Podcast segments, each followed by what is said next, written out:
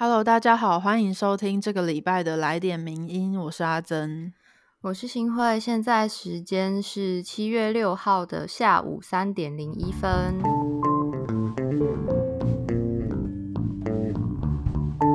那在开始今天的介绍文章之前，要先跟大家预告一个消息，是这个礼拜五又会上新的一集名人放送了。没错，就是一个出其不意，对我们就是没有在。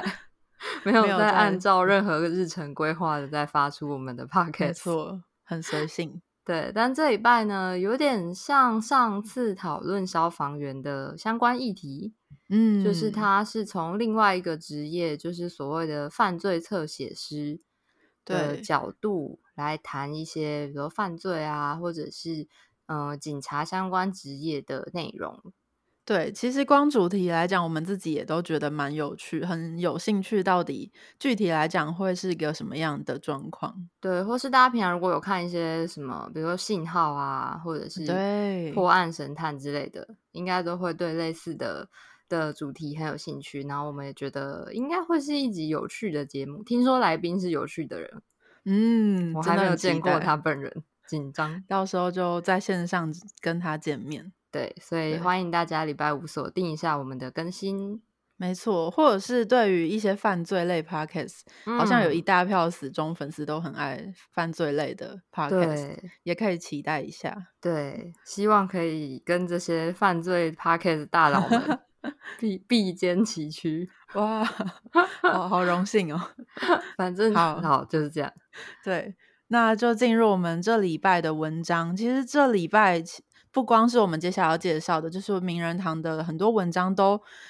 刚好跟中国议题很有关系耶。不知道是因为中共党庆，还是纯粹巧合？诶，我个人好像觉得是个巧合。对，然后所以这一礼拜就是第一篇文章要跟大家介绍的，就是躺平主义这个东西，应该大家也多少都有耳闻。如果不知道躺平主义的人，就可以还是跟大家稍微介绍一下，躺平就是一个中国这阵子很红的一个运动。嗯，其实有点像是耍废，或者是就比较偏偏佛系，对佛系的的概念这样子。对。然后今天要介绍这篇文章呢，是吴界生的《不准耍废，躺平主义风靡中国，为何遭中共迅速围剿》。那到底什么是躺平呢？其实所谓的躺平主义，它强调的就是只要以最低成本为自己而活，崇尚极简，不惜耍废。然后不管是结婚生子、买房买车、努力工作赚大钱，这些比较传统的奋斗价值呢，都会在躺平主义里面是被抛到脑后的。对，而且这个现象真的非常的热门，它也反映在像是网络关键字还有网购的热卖商品上面。不过也因为它是出现在中共今年七月一号高调庆祝建党百年的前夕，所以也等于是被当局视为一个警讯跟歪风，而使出了全力来抨击这个躺平的现象。那其实躺平的这个说法呢，是源自于在今年的四月十七号的时候，百度贴吧它的一篇贴文，呃，一篇短文所产生的。然后那篇短文的标题叫做“躺平即是正义”。那虽然这篇原文已经被删除了，但是因为实在是太有名了，所以也在各处传播，而且获得回响。那这篇文章的作者叫做好心的旅行家。他自称说，他虽然失业两年，但还是过得很开心。他说，他也没觉得哪里不对，因为既不与身边的人比，也不在乎新闻带来的压力。对，在他的主张里面呢，他就自认说自己可以将欲望降到最低限度，然后就创造出几句像是“躺平就是我的智者运动”或是“只有躺平人才是万物的尺度”。诶，我个人蛮喜欢这句。真的，就是这些话瞬间就成为了中国的流行语。那显然就是这篇短文说出了许多中国青年的心声。我相信应该不只是说出中国青年的心声，应该蛮多台湾人也是蛮有感的。是，就是觉得呃有点哎，原来在在中国也是有一些懂我心声的人啊。对，没错，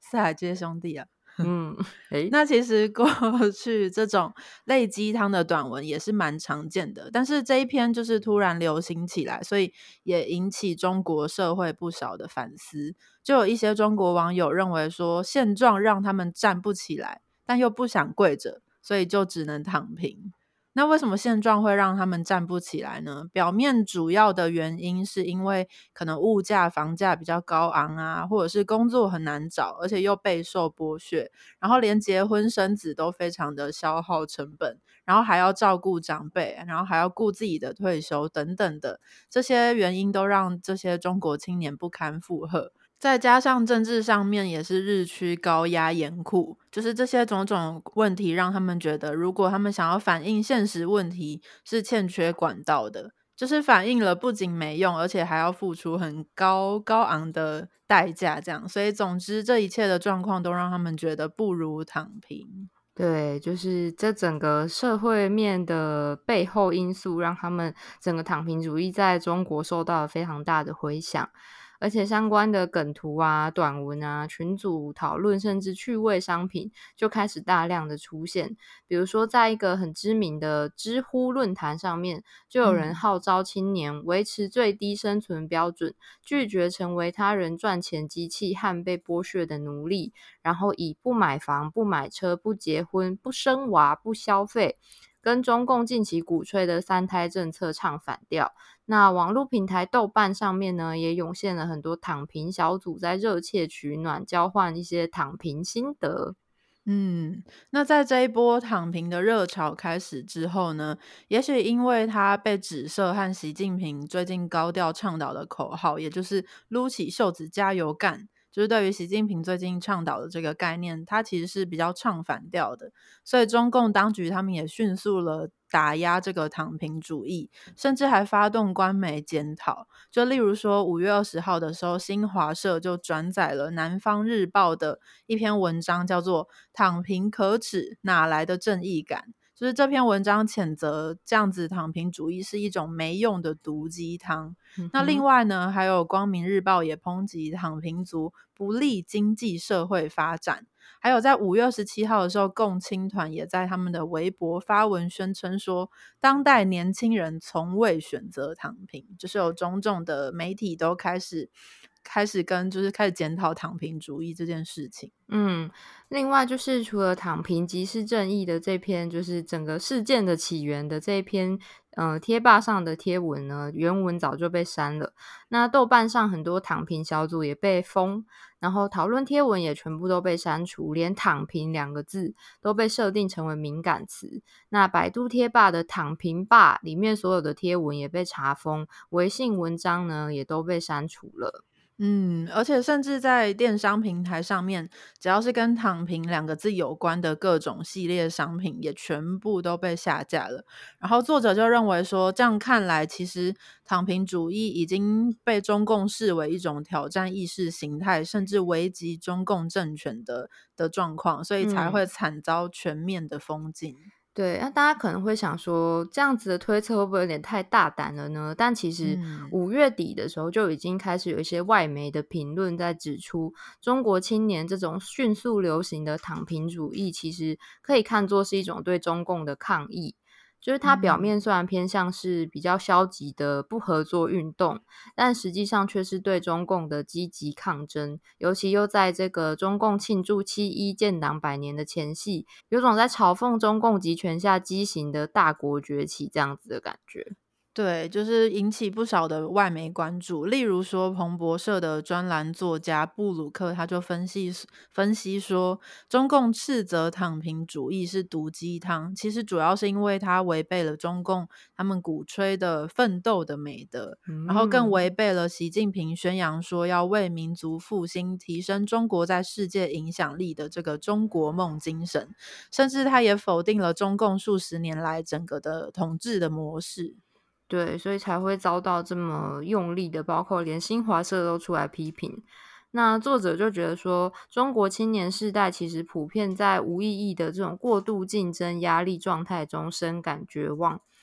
嗯，就干脆放弃像是老鼠跑滚轮、原地赛跑的生活状态，转向一种无欲则刚的生存方式，才是这个躺平主义流行起来的原因。嗯，那关于这个躺平主义呢，我们其实今天就是介绍的文章都会跟躺平主义相关的，就是不只是躺平主义这个本身，也是接下来几篇文章都会带到整个中国的的状况。嗯，就是他有讲到说，躺平主义有点像是对中共这种奋斗的美德的反动嘛，所以我们第二篇文章就会来讨论说，到底这种奋斗的美德是不是一件好事？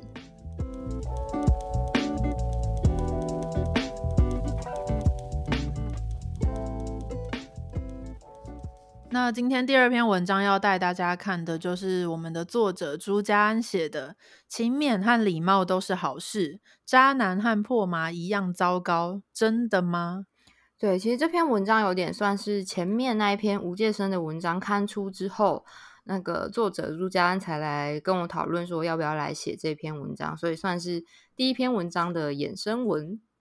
没错，那作者他在这篇文章首先就提到说，在躺平运动出现之前呢，中国政府和企业其实是鼓励人们要勤勉的，因为他们需要勤勉的大众制造价值，那他们才得以继续维持下去。但这不代表人们是有理由勤勉的，要看你会因为勤勉而得到多大的好处。对，就像我们刚刚说到那个奋斗的美德嘛，勤勉看起来也是一种美德，但这是因为我们预设勤勉的人能从他的这个勤勉所增加的价值当中得到一个公平的分量。可是，不论是世袭的贵族社会，或者是我们现代分配不均而且缺乏流动机会的社会，都会威胁到这个预设。所以，我们就会开始难以确定，说勤勉到底是美德呢，还是其实它是一个既得利益者的阴谋？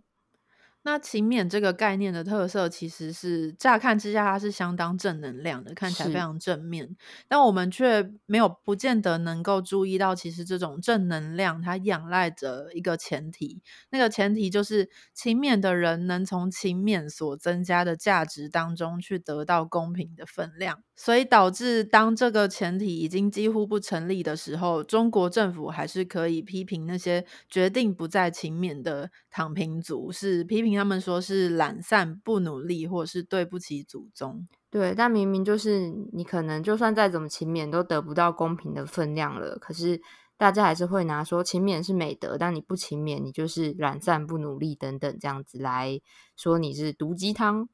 对，那其实还有其他相似的例子，例如说礼貌这件事情，嗯，就是除了勤勉之外，礼貌其实也是跟我们刚刚讲的是有类似的特征跟状况的。平常很少人有人会说礼貌是不好的事情，甚至中国还有一句话叫做“礼多人不怪”这样的说法，大家应该有听过。对，但是其实在一些时候呢，礼貌也能够成为让人晋升，就是让人无法说话、无法出声的一个工具。对，为什么呢？因为在民主社会里面，一般来说，礼貌是能促进沟通的。但如果你现在是在程序不公正，或是发言权遭到垄断的情况下，如果真正需要发言的人硬要说话，反而就会被说你不礼貌、不文明。嗯，我这点对于就 是。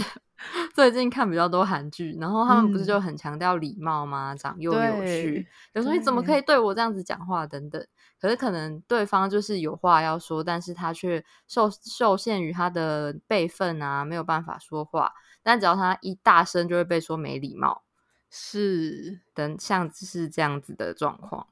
对，所以其实就和勤勉勤勉一样，我们通常都会相信礼貌能够协助维持秩序。例如说韩剧里面的韩国社会的长幼有序等等的这样的秩序，然后大家会希望这样可以让人们顺利的互动互动。不过这其实同样也会需要一些社会背景的预设。那当这些预设成立的程度太低的时候，我们就会开始难以确定说。礼貌到底是一种美德，还是是那些已经有发言权的人用来控制你的工具呢？嗯，所以作者就指出，像是勤勉和礼貌，他们的共通点就在于，第一个，他们乍看之下都是好东西，你很有理由照做。那第二个，可是呢，他们要发挥好的效果，就需要某些前提成立。那第三嗯个就是，当这些前提不成立的时候，他们往往就会成为人们欺压其他人的工具。嗯，那其实这篇文章还有以一些负面的意涵的词汇来说明上述的这个概念，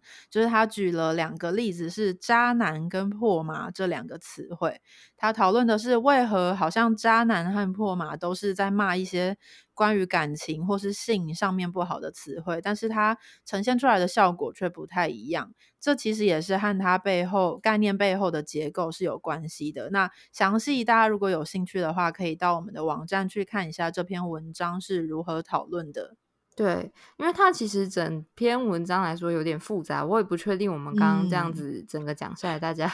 有没有理解整个逻辑？但总嗯之，它的结论就是在这些比如说勤勉啊、礼貌这些美德的背后，这些概念的背后，其实是有很多东西的，但平常我们可能不会去思考。但如果当我们思考之后，就可以让我们更了解自己在想什么，还有在讲什么。比如说，你骂别人，你很没礼貌嗯诶、的时候，背后嗯可能是什么东西，然后避免成为自己不期待的人，然后促进自己不想要的社会，这样子。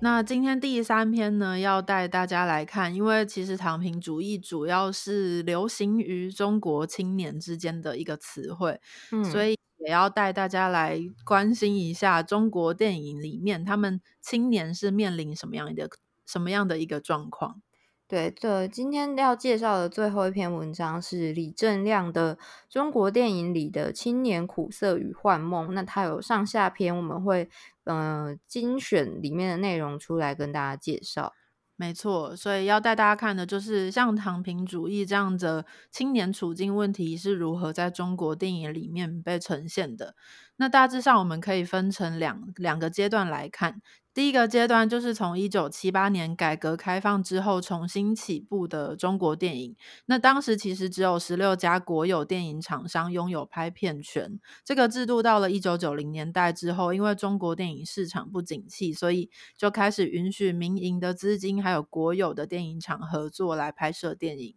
对，然后第二个阶段就是从二零零二年的年底开始，当时呢，为了因应 WTO 好莱坞电影进入中国市场的冲击，所以中国就开放民营资本进入制制作、发行跟放映的各个环节里面。没错，那首先我们先来看看八零年代发生了什么事情。其实就是在改革开放之后，中国对于青春或者是青年他们在开始思考一些问题的这个反思浪潮，是来自于源自于一封读者投书，就是在一九八零年代的一个杂志叫做《中国青年》这本杂志，它刊登了一位读者的来信。那这位读者叫做潘晓，他投了一封。标题叫做“人生的路啊，怎么越走越窄”的一封投书，然后这封投书就意外的引来了六万多封的读者来信。哇，究竟是什 么样的内容呢？就是这位读者潘晓，他就说他读了当时中国人都会读的两本书，分别是《钢铁是怎样炼成的》，还有《雷锋日记》。但当他把书中的价值观应用在现实生活中的时候，却发现没有用，那换来的只有不断受伤。所以他就问说：人到底为谁而活？为了自己吗？为他人吗？还是为了组织呢？这些问题就带动了当时青年的一阵讨论。对，其实这些问题好像放到当代的台湾的我们，好像也多多少少都有一些感觉。对啊，对，然后作者有说，其实，在一九八零年代那时候的中国是言论相对比较宽松的，像是嗯一九八六年，当时二十五岁的歌手崔健，他唱了他知名的歌曲，就是《一无所有》这首歌。那他的第一句歌词就是“我曾经问个不休”嘛。然后，其实作者觉得说，他这句话就反映了当时的人们对于呃中国历史、社会还有个人与组织之间的关系的这种反思，就是在这首歌里面呈现出来了。所以他认为说，所谓的崔健时代，不仅是关于摇滚乐的，更是呈现了那一代年轻人他们的共鸣。对，崔健可能就是当时摇滚乐的一个代表。那我们讲嗯回来电影的话，一九八六年第五代导演黄建新的《黑炮事件》就用黑色幽默的方式带出了中国社会当中组织与个人的复杂关系，甚至还有讽刺了工厂主管的过度忧虑与官僚的一面。那其实按照今日的尺度，这部片是很可能会被禁播的。但是当年在一九八六年的时候，是有被拍出来的一部电影。嗯，那还有另外一部片呢，是一九八八年米家山拍的《玩主》这部片，它其实是呈现了当时年轻人的一个都市狂想曲。那它其实是就相对的是让观众看到了，因为前面有提到那一代其实很多时候在思考个人与组织之间的关系。嗯，那这部片它其实呈现了。呃，个人可能离开组织去实践自我的一个可能性。嗯，但是呢，大家也知道，接下来一九八九年就发生了六四事件，所以可以视为是一个呃断断裂吗？嗯，因为我们接下来嗯对，嗯。我们接下来就要讲到九零年代里面的状况。作者认为说，一九九零年代的中国是一个被忽略的年代，但其实这个时代有很多的变化正在进行。第一就是刚刚提到后六四时代伤痕还没有平息的创伤。那第二个就是一九九二年底邓小平南巡宣告全面市场化。那这个时期的这个第六代中国第六代导演，他们又被称为城市的一代，因为他们的电影大部分都是聚焦在城市里面的青年次文化以及弱势群体的处境。不过，因为这些题材都比较敏感，所以那个时期的很多作品当时是没有办法播映公映出来的。那像是一九九三年王小帅导演的《冬春的日子》，就呈现了后六四时期的年轻人那种没有出路的苦闷心情。然后张元导演的《北京杂种》，则是以北京摇滚乐手的生存状态为主题，像是前面提到的崔健，还有窦唯都有参与演出。那这部片其实呈现了城市中那种摇滚青年的抑郁不得志。又或者是一九九六年的时候，有一部电影叫做《东宫西宫》，也是呃刚刚提到的导演张元拍摄的。那这部电影是以同志为主题，作品其实是根据真实事件改编的，就是讲述在一九九一年的时候，北京警察以健康调查研究为名，就是突袭公园，然后去审问那里的同志族群这样子的一个题材。对，前述其实这几部电影都是以北京为背景，然后再来就是贾樟柯呢，他则是以敏锐地捕捉了大城市之外的一些二三线城市受到市场化的冲击，比如说他一九九八年拍摄的作品《小五》就是这样子的作品。没错，那贾樟柯又在二零零二年的时候拍摄了一部作品，叫做《任逍遥》。那他其实就是带我们走过了这个从九零年代到两千年之后的这个时代的转换。就他其实呈现了约莫两千年前后，中国那时候他们的口号是国际接轨，加入 WTO。那这部作品《任逍遥》。邓逍遥呢，其实就让我们看到了一九九零年代的终结，然后跟着这部作品一起进入，让中国进入快速的工业化还有市场化，然后走向一个经济高速发展之下的虚无感。而且在这个时期，就是两千年左右开始，中国社会也开始出现对于阶级身份的想象，就媒体会开始塑造一些中产阶级啊、小资、城市中间人群等等的阶级区分。那其中有房有车就成为一种生活基本配备，而这也逐渐成为了中国年轻人成功与否的一个指标。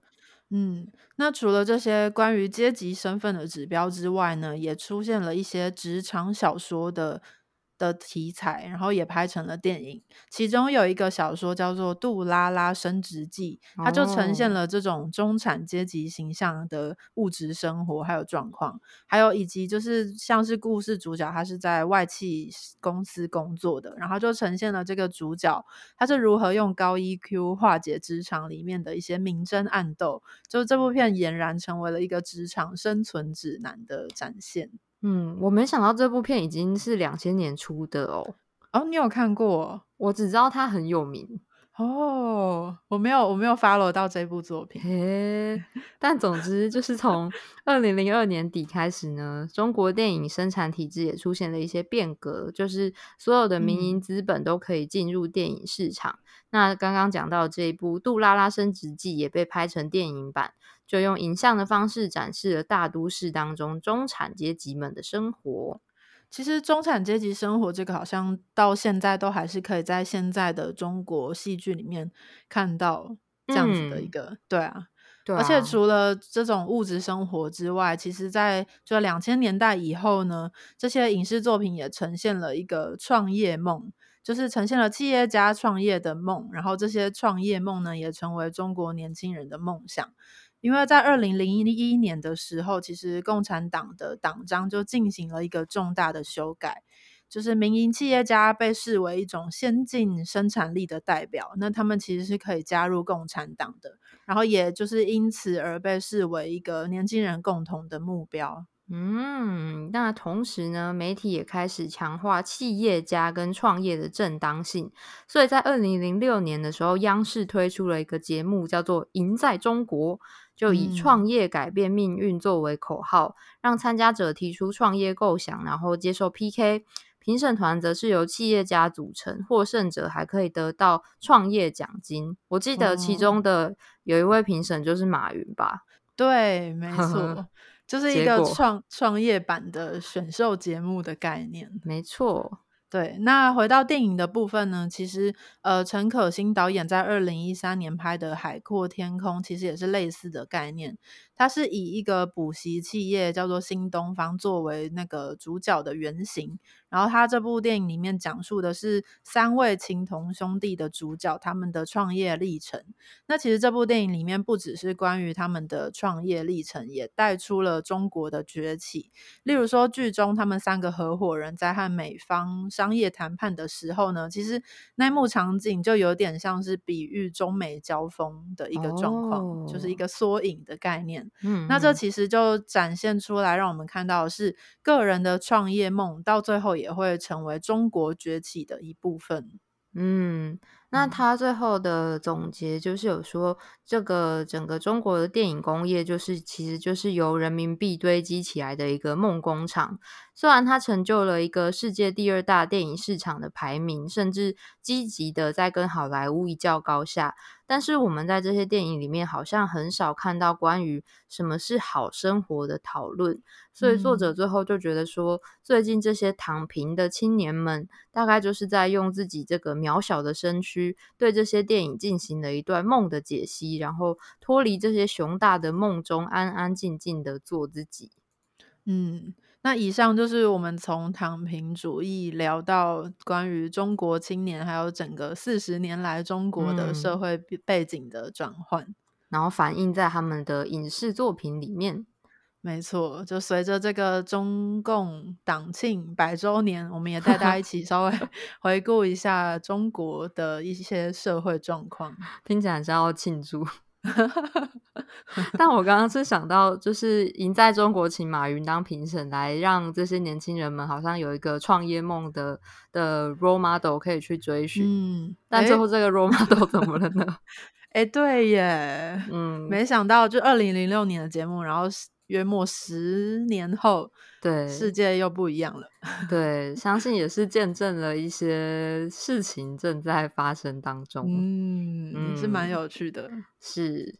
那今天这节来点名呢，我们从就是中国相关，还有整个躺平主义文化的相关文章介绍给大家，希望大家喜欢。然后我们最近有收到一个听众留言，我们觉得非常的开心。对，他说防疫在家听 podcast 真的有温暖的感觉，希望越来越多人收听名人放送，五星推起来。对，谢谢谢谢各位听友。那如果其他的听友有听到的话，也欢迎继续留言或是评价给我们，真的是近期唯一躺平之余。对，大家可以躺在床上，对，留留下你们的留言。对，然后也让我们躺平之余有一点动力起来做 podcast。对，谢谢大家，谢谢大家。那我们下周同一时间再见。我是新慧，我是阿珍，拜拜拜。谢谢你的收听，更多内容请上名人堂网站。